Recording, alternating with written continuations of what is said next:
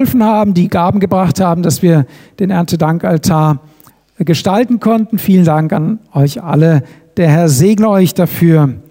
So, wir haben einen reichhaltigen Monat, mindestens so reichhaltig wie der gedeckte Tisch heute Morgen. Und ich möchte mit uns beginnen mit äh, dem Text für heute, beziehungsweise mit dem, mit dem Bibelabschnitt, und äh, wo es einfach darum geht, dass das, was wir sind und das, was wir haben, es kommt von Gott. Und ich habe diese Predigt unter den, der Überschrift gestellt, alles Gute kommt von oben. Den Spruch kennen ja die Leute, aber sie können selten wirklich damit was anfangen oder erklär, können auch schlecht erklären, was es damit auf sich hat. Und ich hoffe, dass die Predigt heute Morgen dazu beiträgt, dass wir eine gute Erklärung abgeben können. Ich möchte auch nicht vergessen zu erwähnen, dass wir heute den Tag der deutschen Einheit haben. Der 3. Oktober, ein, ein Mega-Feiertag, ein, ein Tag, der uns quasi zum, zum Feiern auffordert, weil ein unwahrscheinliches, ein unglaubliches, ein, ein Wunder geschehen ist, das niemand für möglich gehalten hätte und das auch wieder darauf zurückzuführen ist, dass Gott die Dinge in seiner Hand hält und dass alles Gute von oben kommt. Er hat unser Land wieder vereint, ohne dass ein Tropfen Blut geflossen ist. Deswegen, das muss man sich mal überlegen, das, was vor der ganzen Welt passiert ist, vor über 25, 89, helft mir rechnen, 26 Jahre, also wie viele Jahre ist es her? Mehr? Rechnen wir mal miteinander. 90, 22, 32 Jahre hat Gott unser Land zusammengefügt und vor den laufenden Kameras hat sich jemand versprochen und dieser Verplapperer war praktisch der Hebel, der das Ganze umgekippt hat. Und es zeigt doch, was für eine Macht Gott hat, was für Möglichkeiten Gott hat, wenn wir zu ihm rufen. Und dem gingen ja viele Gebete, diese sogenannten Montagsgebete voraus, wo die Menschen für unser Land gebetet haben und Gott darum gebeten hat, unser Land wieder zu vereinen. Und wenn Gott so etwas tun kann, kann er noch viel mehr tun. Wenn wir zu ihm beten, wenn wir ihn um etwas bitten, kann er Antwort geben und will er Antwort geben. Ich steige ein mit einem wohlbekannten Lied, ihr werdet es sicherlich erkennen. Und in einem Vers heißt es, wir pflügen und wir streuen den Samen auf das Land, doch Wachstum und Gedeihen steht in des Himmels Hand. Der tut mit leisem Wehen sich mild und heimlich auf und träuft, wenn heim wir gehen, Wuchs und Gedeihen auf. Und dann kommt der Refrain, alle gute Gaben kommt her von Gott dem Herrn. Drum dank ihm Dank, drum dank ihm Dank und hofft auf ihn. Wer kennt diesen Refrain? Wer kennt dieses Lied? Gibt es noch ein paar, die es kennen? Doch nicht so viele. Es ist ein altes Lied aus dem Kirchengesangbuch. Und äh, wir haben das im Kindergarten noch gelernt, ja. Gott zu danken für die Gaben, vor dem Frühstücken im Kindergarten zu beten, eine gemeinsame Dankrunde auszusprechen oder ein Lied zu singen. Heute ist Erntedank das Fest, an dem die Gläubigen sich daran erinnern, dass das, was sie jeden Tag auf dem Teller vorfinden, keine Selbstverständlichkeit ist, sondern dass Gott derjenige ist, der uns versorgt. Und es ist wichtig, dass wir daran denken und dass wir es in Erinnerung rufen. Und deswegen sind auch diese Feste so wichtig, weil sie daran erinnern, worum es in Wirklichkeit geht. Es ist doch wichtig, dass unsere Kinder und später unsere Enkelkinder wissen, dass das, was im Kühlschrank ist, das, was auf den Teller kommt, nicht aus dem Supermarkt kommt, wenn wir es auch dort gekauft haben. Dass die Kinder wissen, dass die Milka-Kuh eben nicht lila eine Milch produziert oder lila ist, sondern dass dass es etwas gibt, dass es jemanden gibt, der das alles Leben geschaffen hat und der das Wachstum gibt und das Gedeihen und schlussendlich auch die Möglichkeit gibt zu ernten. Das haben wir Gott zu verdanken. Wenn du heute Morgen hier sitzt, wenn du am Livestream zuhörst, dann hast du es Gott zu verdanken. Er ist der dir das Leben gegeben hat. Er ist der dir den Atem zum Leben gibt. Und er ist es, der für Nahrung sorgt auf diesem Planeten. Das werden wir noch sehen, dass es tatsächlich an Gott liegt, dass wir heute wohlgenährt hier sitzen können und dürfen. Es ist nicht selbstverständlich. Und die Aussage zu diesem Lied, alle guten Gaben, kommt her von Gott dem Herrn, die finden wir im Jakobusbrief im ersten Kapitel und ich lese uns zwei Übersetzungen, die Elberfeld-Übersetzung und die Basis-Bibelübersetzung in etwas neuerem Deutsch. Irrt euch nicht, meine geliebten Brüder, jede gute Gabe und jedes vollkommene Geschenk kommt von oben herab, von dem Vater der Lichter, bei dem keine Veränderung ist, noch Wechsels des Schattens.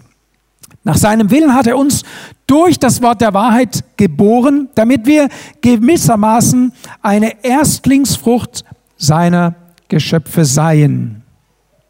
Und jetzt er versucht es etwas verständlicher zu formulieren. Täuscht euch nicht, meine lieben Brüder und Schwestern. Jede gute Gabe und jedes vollkommene Geschenk kommt von oben, von dem Vater des Lichts, bei dem gibt es keinen Wandel und keinen Wechsel vom Licht zur Finsternis. Es war sein Wille, uns durch das Wort der Wahrheit neu zur Welt zu bringen. Dadurch sind wir gleichsam zu Erstgeborenen unter seinen Geschöpfen geworden. Wir die wir durch Jesus Christus, durch das Wort der Wahrheit mit Christus gestorben, mit ihm auferweckt und auferstanden sind durch die Taufe. Wir gehören sozusagen zu der Erstlingsfrucht. Und das ist ja Erntedank. Wir werden sehen im Ursprung das Ernten der ersten Früchte. Ihr gehört sozusagen heute Morgen zu diesem Altar, bildlich gesprochen. Ihr könntet also, jeder von euch kann sich ja aussuchen, was er ist, ob er eine Karotte ist oder ein Apfel oder dieser Hefezopf. Ihr, die ihr da seid und in Jesus gegründet seid, seid die Erstlingsfrucht, seid die gute Gabe, die Gott gibt, die Gott den Menschen auch geben möchte. Ihr sollt für die Menschen ansprechend sein, ihr sollt ihnen quasi Lust verschaffen, zu Gott zu kommen, Durst und Appetit zu bekommen, das Evangelium Jesu Christi anzunehmen. Das soll sich in eurem Leben widerspiegeln, so wie man Lust bekommt, wenn man hier diese Früchte sieht und sagt, am liebsten würde ich da reinbeißen. Mehr denn je ist es wichtig, dass wir heute Erntedank feiern, weil eben dieses Wissen und vor allem auch diese, diese Überzeugung mehr und mehr verloren geht, selbst unter Christen mehr und mehr verloren geht. Das Tischgebet beispielsweise geht mehr und mehr verloren. Man muss regelrecht daran erinnern oder darum kämpfen, dass diese Tradition in Anführungszeichen erhalten bleibt. Wusstet ihr, dass das Tischgebet jedes Mal eine Predigt ist für alle, die am Tisch versammelt sind? Es ist unser Bekenntnis, dein Bekenntnis dazu, Gott, ich weiß, dass das, was ich habe, das, was ich jetzt zu mir nehme, aus deiner Hand kommt. Du hast es wachsen lassen. Und es vermittelt es an die kommenden Generationen, dass wir daran glauben, dass wir es wissen und dass es unsere Überzeugung ist. Ganz, ganz wichtig. Man könnte ja sagen, ach, das Tischgebet hat keine Bedeutung. Wisst ihr, das Tischgebet ist elementar wichtig. Und ich ermutige euch, es zu praktizieren und eure Kinder zu lehren und ihnen auch den Dank zu lehren. Wisst ihr, wenn wir, wir erwarten ja auch Dank von unseren Kindern, ja? Dankbarkeit erwarten wir von unseren Kindern. Das hat kürzlich habe ich eine Predigt angehört. Ich habe meinen Ohren nicht getraut. Einen Pastor, den ich sehr schätze, und er sagte, er vermisste bei seinen eigenen Kindern den Dank.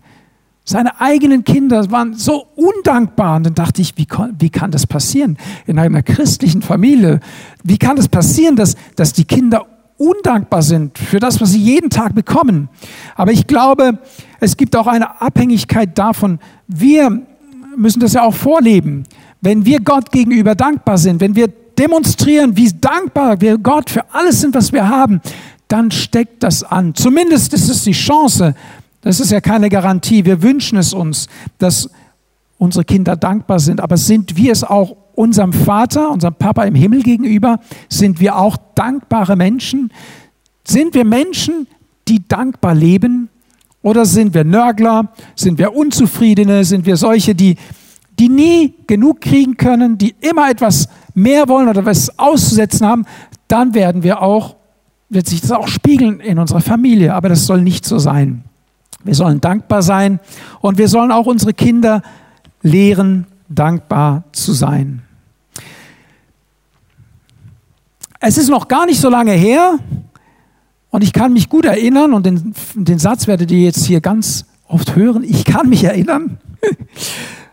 Wenn Erntezeit war in Bodersweier, in unserem Dorf, dann fuhren die Traktoren die Ernte ein. Sie brachten das Getreide nach Hause, den Mais meinetwegen. Sie brachten nachher auch die Strohballen, die gepressten nach Hause.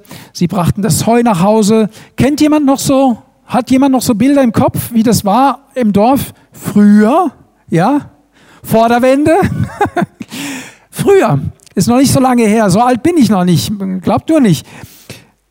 Und die Kinder im Dorf waren eingeladen, mitzuhelfen bei der Ernte.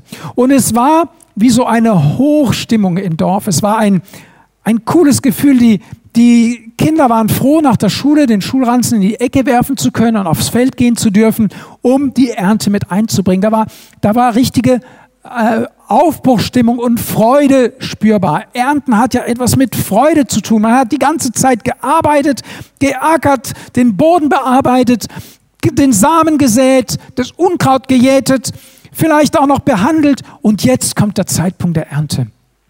Und sozusagen das ganze Dorf war eingeladen und man hat sich auch gegenseitig geholfen. Nicht jeder hatte einen Mähdrescher. Und so hat man sich abgesprochen und hat gesagt, okay, jetzt mähen wir erst dein Feld, dann mähen wir dein Feld und so Stück für Stück. Man hat sich geholfen und es war einfach eine Freude. Man hat es genossen, die Ernte einzubringen. Ich kann mich auch erinnern, wie man so große Strohballen auf oder Strohballenhaufen machte. Und als Kinder sind wir als oben runtergesprungen, ja, von den Strohballen runter in das noch nicht gepresste Stroh oder in den in das Heu rein. Und ich kann mich auch gut erinnern, dass ich mir ganz äh, hart aufgekommen bin, weil ich mit meinem Knie ans Kinn gekommen bin und habe mir die Lippe durchgebissen. Das hat geblutet. Ich kann euch sagen, Heute komme ich mit meinem Knie nicht mehr da hoch, dann passiert es nicht mehr. Ja? Aber versteht ihr, das war alles egal. Man hat einfach, man war so mitten in diesem Erntegeschäft drin und es hat einfach Spaß gemacht. Die Kinder saßen oben in zweieinhalb, drei Meter Höhe ohne Sicherheitsgurt auf den Strohballen und wurden vom Traktor ins Dorf gefahren. Kein Mensch hat sich daran gestört. Vielleicht ist auch mal einer runtergefallen, hat sich ein Knie gebrochen oder ein Bein und Trotzdem war die Ernte schön und später hat man gesagt, weißt du noch, letztes Jahr, da hast du das Knie dir gebrochen, heute, dieses Mal, ja, habe ich mir den Arm gebrochen. Aber sei es es hat einfach Spaß gemacht. Das war einfach Freude dabei. Ich kann mich erinnern, nachdem diese Traktoren durchs Dorf gefahren waren, am Freitagnachmittag oder noch am Samstag spät, dann lagen überall am Randstein, am Gehweg, am Trottoir, ja, so Strohhalme und, und Heureste, Wer kann sich an sowas noch erinnern? Bin ich hier unter solchen, die sowas noch kennen, ja? Und früher, wenn ihr jetzt im Schwabeländle wohne datet, dann datet na wisse, dass es die Kehrwoche gibt. Und dann wird richtig geputzt am Wochenende. Und dann haben die, äh, vornehmlich die Hausfrauen, ihre Besen, meist solche Hexenbesen rausgeholt und haben den Gehweg gefegt, dass ja das Stroh und das Heu nicht auf dem Gehweg liegt, damit am Sonntag der Gehweg sauber ist. Und dann ging es auf Erntedank zu und in der Kirche füllten sich die Bänke. Die Bänke füllten sich mit den ganzen Landwirten, Bauern, Agraringenieur sagt man ja heute, ne? Und die kamen in die Kirche an Erntedank und die Kirche war geschmückt. Ich kann mich auch erinnern, wir waren als Kindergarten oft mit eingeweiht, den Gottesdienst zu gestalten. Und es war aufwendig geschmückt. Es war richtig. Du hast gedacht, an diesem Sonntag haben die alles aufgefahren, was existiert, um zu, nicht um zu imponieren, sondern um zu zeigen, das haben wir geerntet. Und die Landwirte kamen mit ihren Familien und die Ränge füllten sich, fast wie an Weihnachten oder an Ostern. Und sie brachten dem Ehre durch ihr Kommen, weil sie wussten, dass sie sich zwar abgemüht hatten, sie wussten, dass sie geackert hatten, sie wussten, dass sie alles gemacht hatten, aber sie wussten auch, dass ohne Gott, ohne den Regen, ohne den Wind, ohne das Eingreifen, wenn man so will, der Natur, ihre ganze Mühe vergebens gewesen wäre. Und überhaupt stelle ich fest, dass Landwirte ganz oft eine Gottesfurcht besitzen. Sie sind ja geerdet im wahrsten Sinne des Wortes. Sie arbeiten, sie tun Dinge in die Erde und sie, sie wissen intuitiv fast, das, was geschieht hier, ist ein Wunder. Hier muss jemand Größeres, jemand Höheres darüber wachen. Wisst ihr, wenn man Mais sät, sät man, ihr kennt ja den Maiskolben, kennt ihr ja alle. Ich glaube, wir haben sogar einen abgebildet hier, da oben rechts. Ein so Körnchen, was in dem Maiskolben drin ist, wird in die Erde gesät. Und es wächst ja dieses große, diese große Maisstange, die ihr ja hier überall auf den Feldern seht. Und dann hängen da, ich weiß nicht, vier, fünf so Maiskolben pro Stange, circa. Ich weiß es nicht genau. Und jetzt versuch mal nur die Körner zu zählen, die hier sichtbar sind. Und das ist etwa die Hälfte oder ein Drittel von einem Maiskolben. Ein Korn kommt in die Erde und Hunderte wachsen daraus. Und letztes Jahr hatten wir ein trockenes Jahr. Und man sieht ja die Wurzeln vom Mais, wie sie in die Erde gehen, unten am Fuß des Mais. Und man fragt sich, woher nimmt der Mais das Wasser? Woher nimmt er in dieser Trockenheit die Energie, überhaupt etwas zu produzieren, Frucht zu bringen? Es ist unwahrscheinlich. Und wir kommen zu dem Schluss, und da kommen logischerweise ja auch die, die Pflanzen hin. Da muss jemand sein, der dafür sorgt. Wir wissen, was passiert, wenn es zu trocken wird, wir wissen, dass unsere, unsere Kollegen, hätte ich fast gesagt, ich sehe mich ja schon als Landwirt, ja, wobei ihr wisst ja, dass die Imker unter die Kategorie der Landwirte zählen. In Mecklenburg-Vorpommern, oben in, in Nord- und Ostdeutschland, so eine Trockenheit, dass die Ernte verdorben ist, weil kein Regen gekommen ist, weil Gott nicht zugelassen hat, dass es da oben regnet. Ich weiß nicht warum, aber es ist so alle Arbeit gemacht und doch am Schluss kommt keine Ernte. Gott, wir brauchen dich. Wir brauchen deine Hilfe. Wir brauchen dein Handeln zu unserem Tun dazu. Wir wissen, wir sind von dir abhängig. Wissen wir das? Dadurch, dass wir ja in verschiedenen Berufen tätig sind und auch so weit weg von der Natur und eben im Supermarkt unser Essen holen, entsteht ja eine, ein Abstand zum Produzenten, ein Abstand zu dem, das wachsen lässt. Aber die wir an Jesus Christus glauben, wir sind doch ganz nah an dem Schöpfer dran, an dem Gott, der die Dinge gibt. Und wir sollen es weiter leben, weiter transportieren. Es gab einen äh, Landwirt bei uns im Dorf, der, auch wenn Erntezeit war, am Sonntag grundsätzlich nicht geerntet hat. Seine Devise war, Sonntag gehe ich in die Kirche. Und er wurde zum Teil auch beschmunzelt von den Leuten im Dorf, die dann am Sonntag gesehen haben, oh, schönes Wetter, Samstag Heu gewendet, Sonntag herrlicher Sonnenschein, raus, schnell das Heu oder das Stroh reinbringen.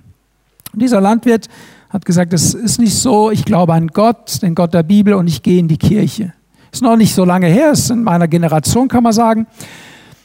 Und äh, mein Nachbar sagte mal zugestehend, dieser Landwirt hat seine Ernte immer trocken nach Hause gebracht. Ist das nicht ein Zeugnis? Ist das nicht ein Zeugnis? Er wurde von den Kollegen im Dorf belächelt. Ach, er soll sich nicht so fromm geben. Aber das Ende vom Lied war, dass Gott sich zu ihm gestellt hat und er immer seine Ernte rechtzeitig und trocken in die Scheune gebracht hat. So ist Gott. Wenn wir ihn an die erste Stelle setzen, er kümmert sich um uns. Er versorgt uns über das, was wir uns vorstellen können. In Mose Kapitel 8, Vers 22 gibt Gott uns ein Versprechen im 1. Mose. Solange die Erde besteht, werden nicht aufhören Saat und Ernte, Frost und Hitze, Sommer und Winter, Tag und Nacht. Ich habe erst kürzlich über das Thema gepredigt, dass Gott das Wetter macht. Hier hat Gott sich festgelegt, es wird nicht aufhören, diese Jahreszeiten werden nicht aufhören, solange die Erde besteht. Die Bibel sagt, dass diese Erde vergehen wird. Aber solange diese Erde besteht, solange wir auf dieser Erde sind, schenkt Gott Saat und Ernte. Dieses Wort ist schätzungsweise 6000 Jahre alt. Und wir sind doch heute Zeugen davon, dass Gott, Gottes Wort stimmt, dass sein Versprechen eingehalten wird. Gott hat auch in diesem Jahr Saat und Ernte geschenkt. Gott schenkt immer wieder Frost und Hitze. Die Häuslebesitzer wissen, dass Gott Frost schickt. Ihr werdet eure Tanks füllen müssen oder eure Gas- oder Öltanks und daran denken, dass Gott ja gesagt hat, es wird Frost geben und deswegen müssen wir uns Holz spalten, Öl einkaufen, Gas oder Strom, was auch immer. Wir können ja sagen, Gott, du bist ja schuld daran, dass wir solche Energiekosten haben. Ja, ist Gott schon ein Stück weit. Er gibt Sommer und er gibt Winter. Aber er gibt auch die Möglichkeit, dass wir uns eindecken können, dass wir die Möglichkeit haben, uns warm zu halten, dass wir die Möglichkeit haben, ein Dach über dem Kopf zu haben. Das ist nicht selbstverständlich. Und wir wohnen in einem Land und vor allem auch in einer Region, wo wir das alles haben, wo wir auf die Welt kommen und wir haben es. Und viele Menschen wollen zu uns, weil sie es dort, wo sie geboren wurden, nicht haben. Deutschland ist ein reich gesegnetes Land, überreich gesegnetes Land.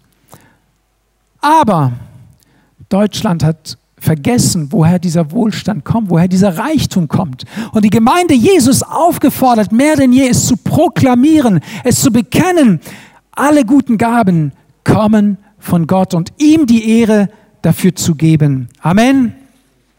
Freude, Freude über das, was Gott uns gibt, sollte ein Kennzeichen unseres Lebens sein.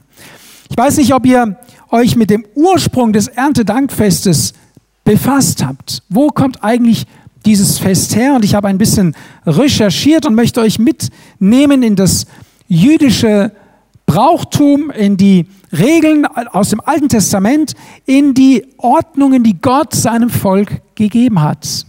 Denn das Erntedankfest ist ein Fest, das Gott quasi befohlen hat. Er hat befohlen, dass sich sein Volk in der Erntezeit Zeit nehmen soll, sich zu freuen über das, was er hat wachsen lassen. Wir hatten den Eindruck heute Morgen, Gott hat einen Tisch gedeckt, an den du dich setzen kannst und du sollst dich einfach darüber freuen, dass Gott für dich einen Tisch vorbereitet hat, dass er dich beschenken möchte, dass er dich versorgen möchte. Es gibt im Judentum das Shavuot, das Wochenfest nach Beginn der Ernte, und das Sukkot, das Laubhüttenfest im Herbst am Ende der Lese. Das Shavuot, also das erste Fest, ist das jüdische Erntedankfest, das 50 Tage, also sieben Wochen plus einen Tag nach dem Passafest gefeiert wird.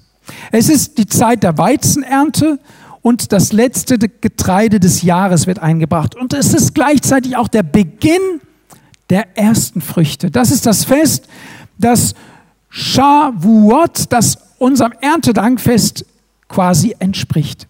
Gott hat sein Volk aufgefordert, Feste zu feiern, drei Feste zu feiern. Er hat gesagt, das erste ist das Passafest, an dem ihr euch erinnert, dass ihr aus Ägypten ausgezogen seid, dass ich euch befreit habe. Es ist das Abendmahl, das wir feiern, die Erinnerung daran.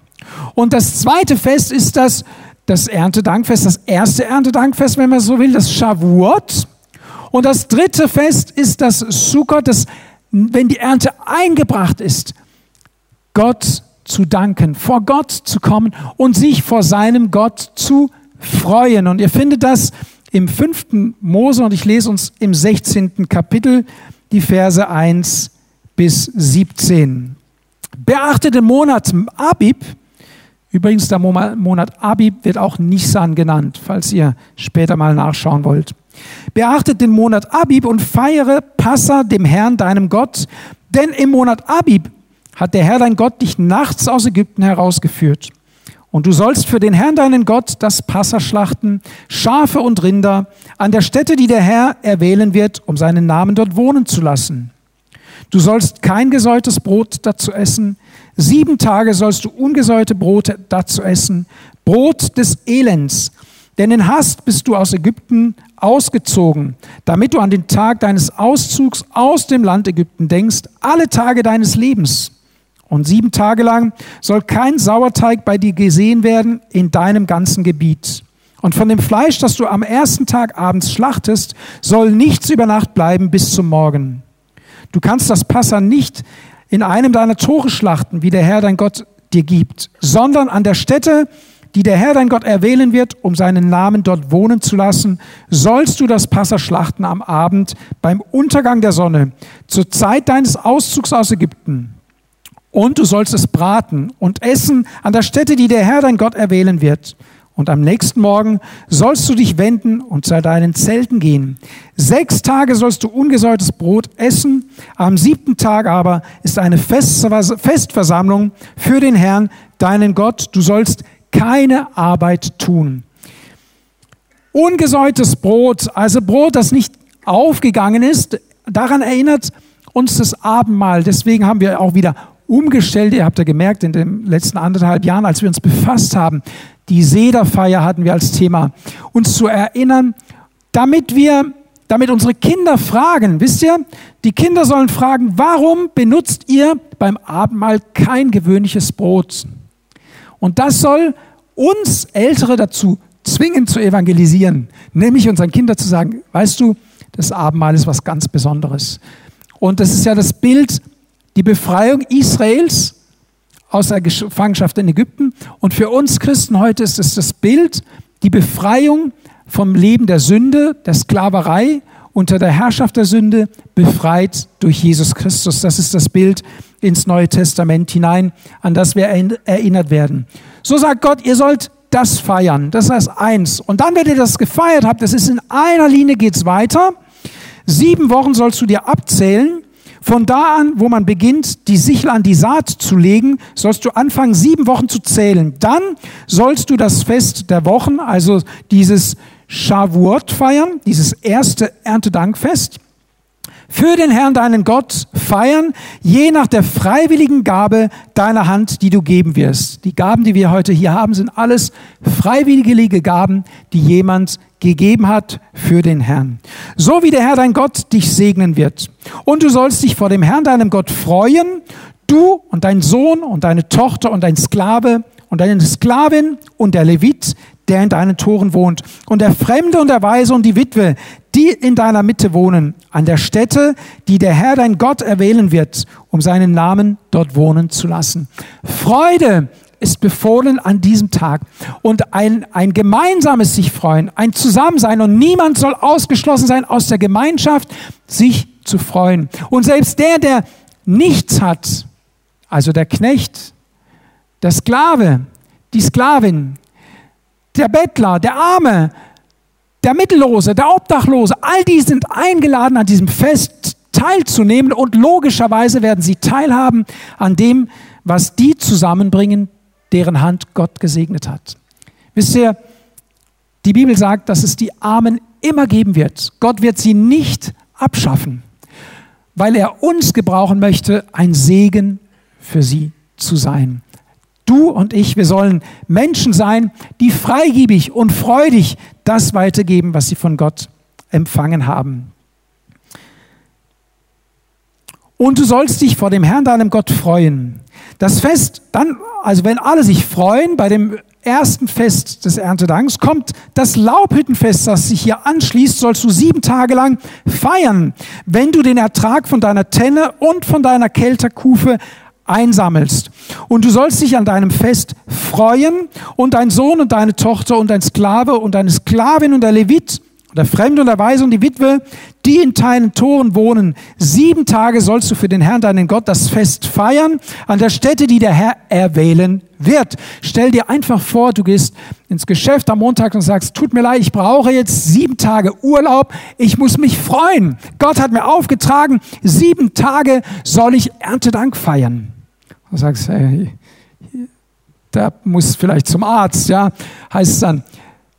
Aber das zeigt, wie wichtig es Gott war und es zeigt auch die Großzügigkeit Gottes. Wenn Gott sagt, ihr sollt sieben Tage feiern, dann hat ja Gott vorgesorgt, dann sind die Mittel da, dann kann gefeiert werden und dann gibt es auch Grund zu feiern. Und Gott hat, das wissen wir, für das Volk Israel, für sein Volk, die Speicher gut gefüllt und sie reich gesegnet. Sieben Tage sollst du für den Herrn, deinen Gott, das Fest feiern, an der Stätte, die der Herr erwählen wird. Ist auch interessant, Gott sagt zum Volk Israel, ihr sollt das Passa nicht einnehmen bei euch zu Hause, sondern an der Stätte, die ich erwählen werde.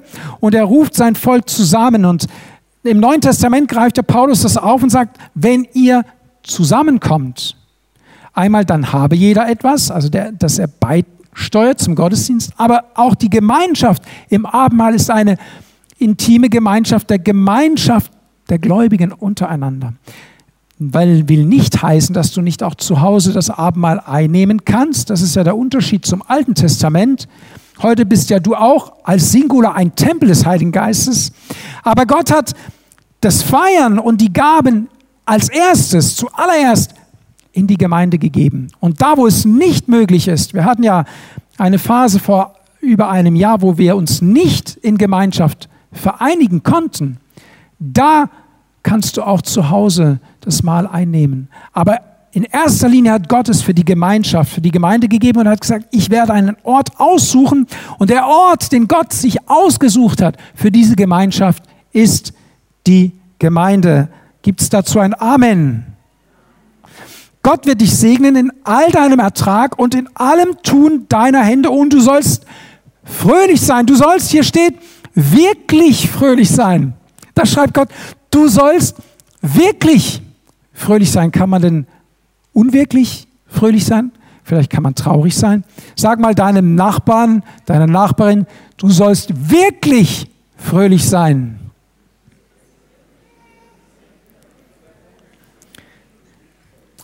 Dreimal im Jahr soll alles bei dir, was männlich ist, vor dem Herrn, deinem Gott, erscheinen, an der Stätte, die er erwählen wird. Wir wissen heute, dass die Frauen auch eingeladen sind, ja. Am Fest der ungesäuerten Brote und am Fest der Wochen und am Fest der Laubhütten. Und man soll nicht mit leeren Händen vor dem Herrn erscheinen. Man soll nicht, da darfst du gern den Mann einsetzen auch, das sind wir alle herausgefordert, wir sollen nicht ohne etwas vor Gott erscheinen. Wir sollen unsere Hände für Gott füllen, bereit sein, ihm alles zu geben, zu sagen, Gott, alles habe ich von dir bekommen und ich gebe es an dich zurück. Freigebig sein. Und wisst ihr, das setzt Freude frei. Wenn der eine gibt, wenn der andere gibt, wenn wir sehen, wie der eine beisteuert, andere, was meint ihr, wie die Daniela sich gefreut hat und die, wo hier dekoriert haben, auch die Laura gestern, wenn die Leute was bringen und man kann dekorieren. Wow. Da geht einem das Herz auf. Da freut man sich. Und diese Freude ist auch ansteckend. Ihr findet im zweiten Mose im 23. Kapitel eine Zusammenfassung dessen, beziehungsweise die Parallelstelle zu dem, was ich euch gerade gelesen habe.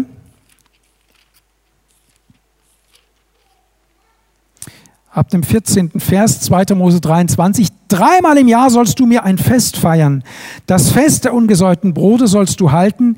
Sieben Tage sollst du ungesäuertes Brot essen, wie ich dir geboten habe, zur festgesetzten Zeit im Monat Abib. Denn in diesem bist du aus Ägypten gezogen. Und man soll nicht mit leeren Händen vor meinem Angesicht erscheinen.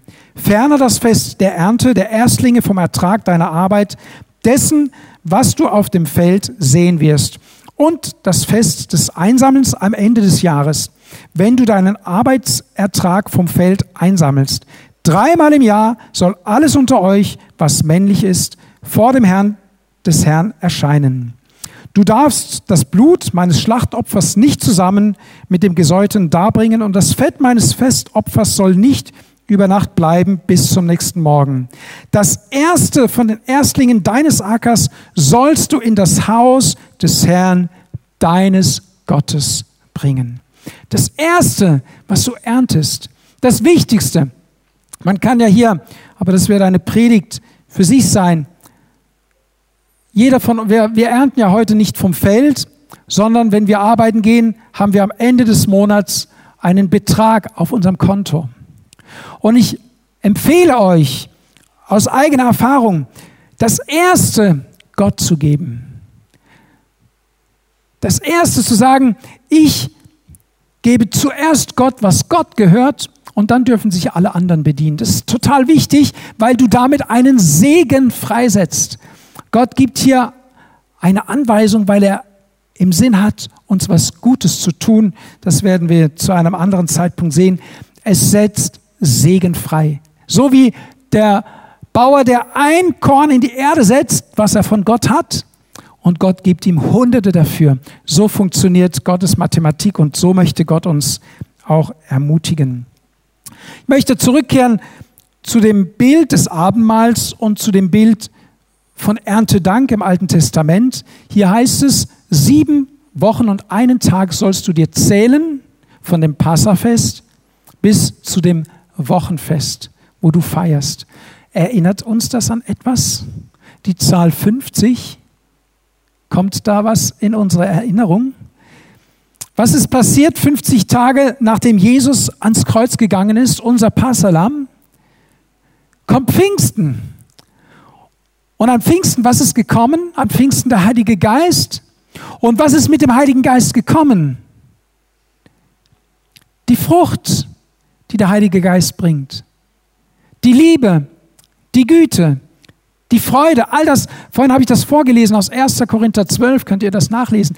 Mit dem Heiligen Geist begann die Ernte, begann der Auftrag, diese Welt für Jesus zu erreichen. Jesus sagt, bleibt in Jerusalem, bis ihr angetan werdet mit Kraft aus der Höhe. Ist das ein Zufall? Ist das ein Zufall, dass alles chronologisch genau zusammenpasst mit der Historie aus dem Alten Testament? Gewiss nicht. Als Jesus ans Kreuz ging, wurde die Erntezeit eingeläutet. Und wisst ihr, wir fokussieren uns ja auf den Kreuzestod Jesu und auf die Geschichte, was mit Jesus geschah und blenden aus, dass zum gleichen Zeitpunkt Erntezeit begann, dass zum gleichen Zeitpunkt überall auf den Feldern um Jerusalem herum geerntet wurde, während Jesus ans Kreuz ging.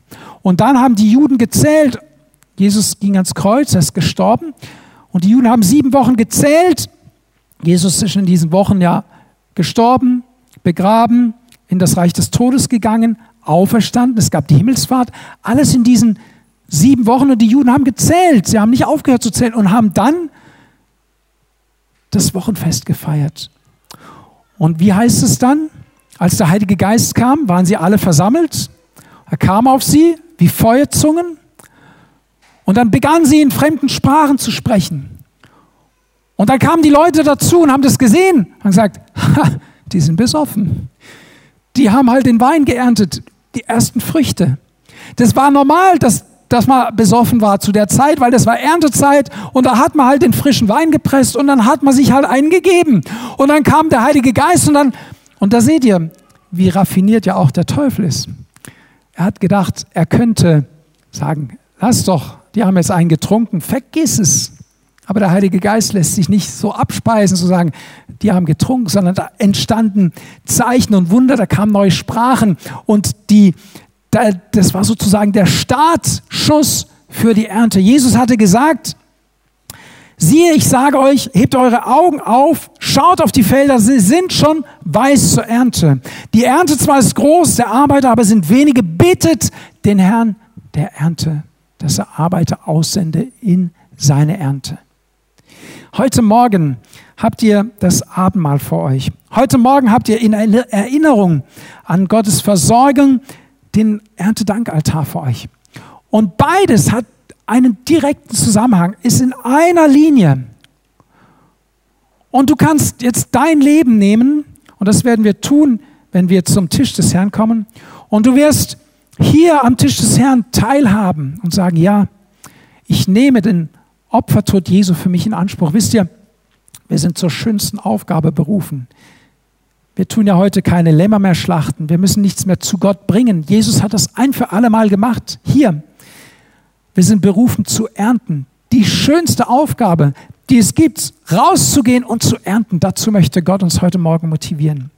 Und deswegen haben wir auch die Kollekte hier eingebaut in den Erntedanktisch. Hier, hier ist der Korb, den ihr dann verwenden könnt dafür. Ihr könnt heute Morgen wieder ganz neu sagen, Gott, ich gebe dir mein Leben. Und es soll Frucht bringen für die Ewigkeit. Und Gott, ich, ich gebe mich dir und ich gebe dir auch meine Gaben, dass sie dazu dienen, dass der Auftrag, mit dem du uns beauftragt hast, umgesetzt wird. Der Apostel Paulus sagt, dies tut zu meinem Gedächtnis. Daran denken wir. Lasst uns aufstehen. Und der Apostel Paulus sagt auch, so oft ihr von diesem Brot esst und von diesem Kelch trinkt, verkündigt ihr den Tod des Herrn, bis er kommt. Ihr evangelisiert. Euer Kommen an den Tisch des Herrn, euer Bekenntnis zum Erntedank ist ein Evangelisieren.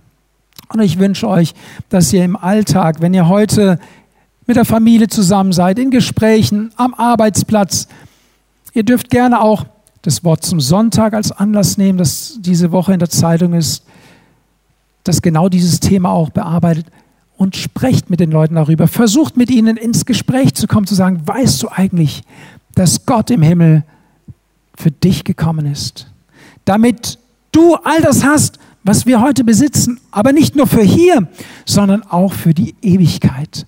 Und laden wir doch die Menschen ein, zu Gott zu kommen. Amen. Vater, ich danke dir für dein Wort. Geist Gottes, ich bete, dass du dieses Wort gebrauchst, um es in unsere Herzen zu pflanzen. Und ich bete, dass es Frucht bringt zu deiner Ehre. Ich möchte beten für Menschen, die sagen, ich habe noch keine Beziehung zu Jesus Christus, vielleicht hier im Raum oder auch am Livestream. Du sagst, ich habe verstanden, was es eigentlich bedeutet. Ich habe jetzt erst ein bisschen blicke ich durch, ernte Dank, was es eigentlich ist. Dann möchte ich dir die Gelegenheit geben, zu Jesus zu kommen, zu dem, der diese Ernte gibt und zu dem, der auch Leben geben kann. Er ist der Einzige, Einzige, der Leben geben